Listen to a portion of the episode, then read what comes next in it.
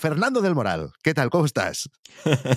Un saludo, Víctor, muy fuerte a ti y también, por supuesto, a todos los suscriptores. Pues muy bien, con muchísimas ganas de poder charlar contigo del Vision Pro y bueno, de charlar contigo en general. Fernando del Moral es el responsable de La Manzana Mordida, un canal de YouTube sobre Apple con 1,3 millones de suscriptores. 1,3 millones de suscriptores.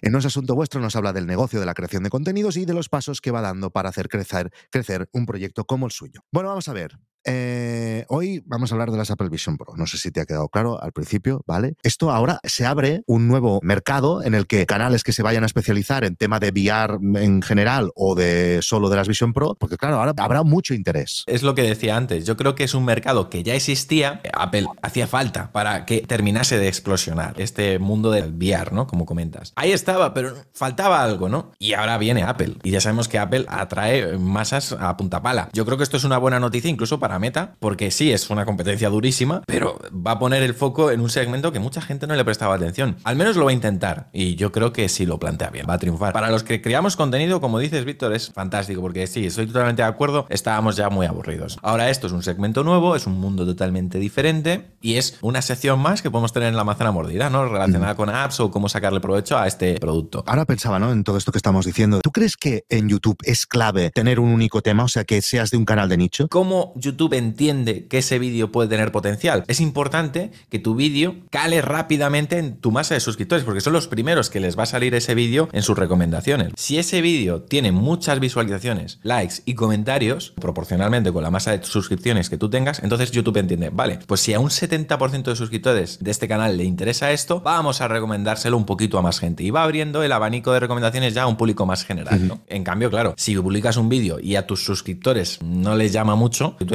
entiende, si no le interesa ni a su propia masa de suscriptores, ¿por qué le va a interesar a otros? ¿Tú crees que cuando son canales como el nuestro de Nordic Wire, en el que hablamos de, de tecnología en general, esto nos pasa factura? Escucha todo el episodio y el resto de contenidos premium dándote de alta en nosasuntovuestro.com. Más de 300 episodios para hacer crecer tu proyecto con las historias de emprendedores que ya lo están consiguiendo. Únete a una comunidad loca por crear y compartir.